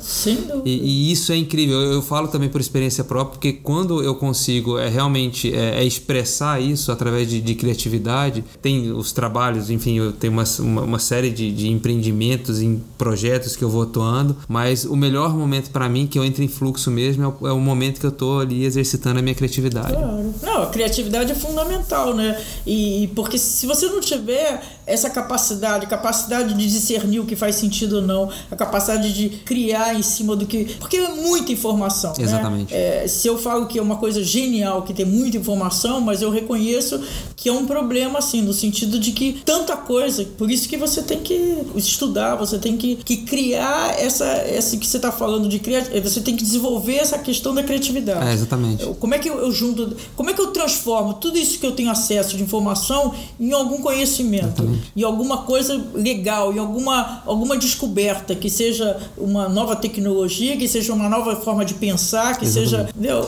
E é ligando os pontos que você vai enxergando isso e, e consegue realmente condensar. Acho que, que, é muito você conseguir condensar tudo isso que você vai absorvendo em algo que é realmente palpável e que você é. consegue passar. Era mais fácil na minha época. O que, que acontecia nos anos 60, nos anos 70, estava na escola, você tinha uma informação só pelo professor, pela sua família, mas principalmente pelo professor. Exatamente. Exatamente.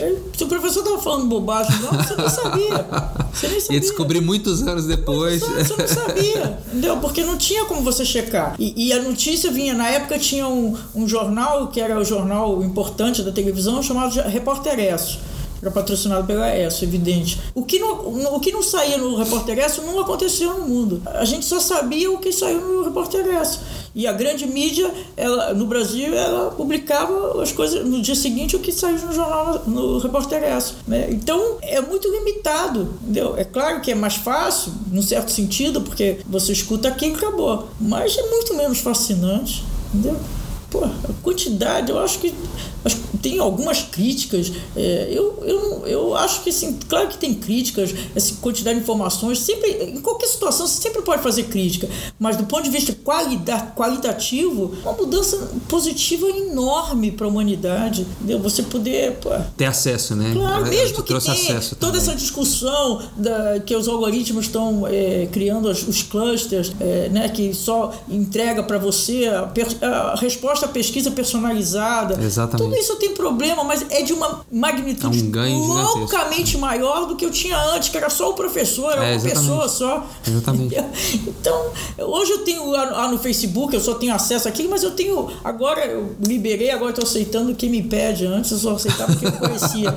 é, mas tem cerca de mil pessoas. Eu nunca tive contato, eu nunca vi coisas de, de mil pessoas, nem de cem, é, nem de cinquenta. Né? O que, que eu falava? Era só telefone fixo, você trabalhava o dia inteiro, chegava de noite. Quantos, quantos amigos íntimos você falava por semana? Um? Era muito. É, exatamente. É, porque você tinha que estar num lugar para ligar o telefone fixo, ou em casa, ou no trabalho que você está trabalhando. Você só falava com aquelas pessoas que você. Ou que, com quem você morava na mesma casa, ou ali no trabalho ali. Eram, os classes mais pequenininhos possíveis e imaginários. Exatamente. É. Esse é o último ponto que a gente vai tratar. Como você se conecta com as pessoas e como que as pessoas podem se conectar com você.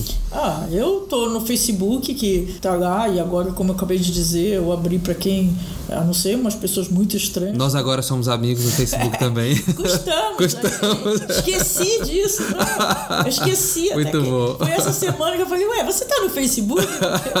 muito bom. Esquecido de, de, que você poderia estar no Facebook. Facebook, eu tenho um blog que eu tenho que estar atualizando, mas não estou atualizando, mas tenho algumas coisas. Mas é o Facebook, porque tem um inbox, né? Para mim, o Facebook funciona como um grande mailing. Sim. Porque você entra no inbox, põe lá o nome da pessoa e aí você já faz contato com ela. Exatamente. Eu acho que hoje em dia, assim, eu não me lembro nenhuma pessoa que eu quis falar que eu não botei lá no inbox do Facebook e não apareceu e aí manda uma mensagem. Então. Você falou que você fez uma pesquisa que também usava o Twitter. Você usa o Twitter? Porque eu, não, eu para mim, é uso. é uma das ferramentas uso. que eu mais uso é, hoje em dia, uso. Twitter. Não uso. Não uso. Eu, Tentei te achar também depois do Facebook, é. eu tentei te achar lá. Não, só no, no Twitter não uso, não uso Instagram, uhum. não uso. Sei sobre ele, sei como funciona, tenho opinião, acompanho, mas, mas não uso, não uso. Minha filha fala que pô, o Instagram, que ela tá usando muito mais o Instagram, eu sei do que Facebook. Ah, sim, sim. É. Mas pra, pra, pra ela, principalmente pelas é, fotos, pelas é incrível. Fotos, é. é. Mas eu não, não uso. Eu uso o Facebook e, que eu também acho que cada um constrói o seu Facebook, né? Então o meu tem, tem muitas. É, só, tem, só tinha quem eu conhecia e pessoas que são produtores de conhecimento que eu gosto de estar. Mas, mas é isso. Mas no inbox é fácil. Sim. É, Você publica muita, muita, muitas informações interessantes é, que eu vi lá no. Eu só ponho, eu só ponho informação, não, é, não tenho, praticamente não tem nada pessoal. No, As suas palestras, é, é porque você é muito ativa em relação a isso, né? Você acaba publicando no seu blog, consegue encontrar? Não, ou, às vezes. Ou é mais pelos, ponho, pelas mídias de onde te convidam? Ah, só, só colocar no Google já. Hoje já, em dia, assim, eu acho Tá lá, algumas coisas estão no meu blog, mas é só botar no Google. Eu, um, há dois anos atrás eu fui fazer uma palestra, eu nunca tinha colgado no Google para ver palestras minhas, nunca tinha feito isso. Há dois anos atrás. A, Fundação Nacional da Qualidade, da FN, Qualidade é, FNQ. É. é, FNQ. Me chamou para uma. Eu fui curadora num evento deles e fiz a palestra inicial que era sobre é, colaboração. E, e, foi interessante que as, as pessoas que me convidaram aí, elas começaram. Eu falei o nome de uma outra pessoa que eu achava que era legal. Aí elas comentaram, não, mas a gente já viu, ele, ele é muito bom, mas não, não, faz palestra legal, mas, mas você faz. Aí começaram a falar assim, eu falei, como vocês sabem? Há dois anos atrás eu fiquei surpreso, mas como vocês sabem? Vocês nunca me ouviram? Não, a gente entrou, viu suas palestras no Google. muito bom. Aí eu cheguei em casa e fui ver de fato. Tem, porque hoje tem o streaming que a, a maior parte desses eventos também passam. Sim, né, sim. Estão online. Né. Então. É, passam assim, ao vivo hoje, é verdade. É, tem, mas. É, mas é isso, eu acho que na, nas palestras, que não são tantas assim, são poucas, não são tantas quanto você está falando, mas, mas o que eu tento é que eu acho que é fundamental é você se comunicar com aquele público, né? Então, é, depende, tem o, a, o assunto, é, digamos, mais geral, mas a partir de metade em diante eu tento trazer as questões que, que tem a ver com aquelas pessoas, porque senão você não se comunica. Entendeu? Se eu estou falando com pessoas de mercado financeiro, é uma coisa. Se eu estou falando com pessoas da comunicação, não adianta eu ficar com exemplos do mercado é. financeiro, porque elas não entendem e não acompanham. Então, eu, tem que ser direcionado. É, como eu tenho uma. É, minha formação foi diversificada e eu circulei em vários meios, né, no mercado financeiro, empresa, a comunicação, eu consigo buscar e trazer assim: olha, é isso que está. Qual é o reflexo das tecnologias de inteligência artificial no seu setor? Na sua realidade. Como é que isso está modificando na sua realidade. Excelente, muito obrigado. Até terça-feira na visita a uma montadora. montadora. e é sempre um prazer estar aqui com você. Super obrigada. Espero que tenham gostado do papo com a Dora. Eu amei. E na próxima semana vamos falar com Rafael Maia. Rafael Maia é CEO e um dos fundadores da Simbiose Social, plataforma que une tecnologia e informação para otimizar a pesquisa, avaliação e gestão de investimentos sociais em grandes empresas. Continuaremos falando de inteligência artificial, que é a tecnologia que ele está utilizando nessa plataforma. Obrigado por ficar com a gente até o final. Hacking Tech é um podcast semanal. Te espero no episódio da próxima semana. Caso faça sentido para você, comente e compartilhe. Assim podemos inspirar, impactar e conectar ainda mais pessoas. Tchau, gente!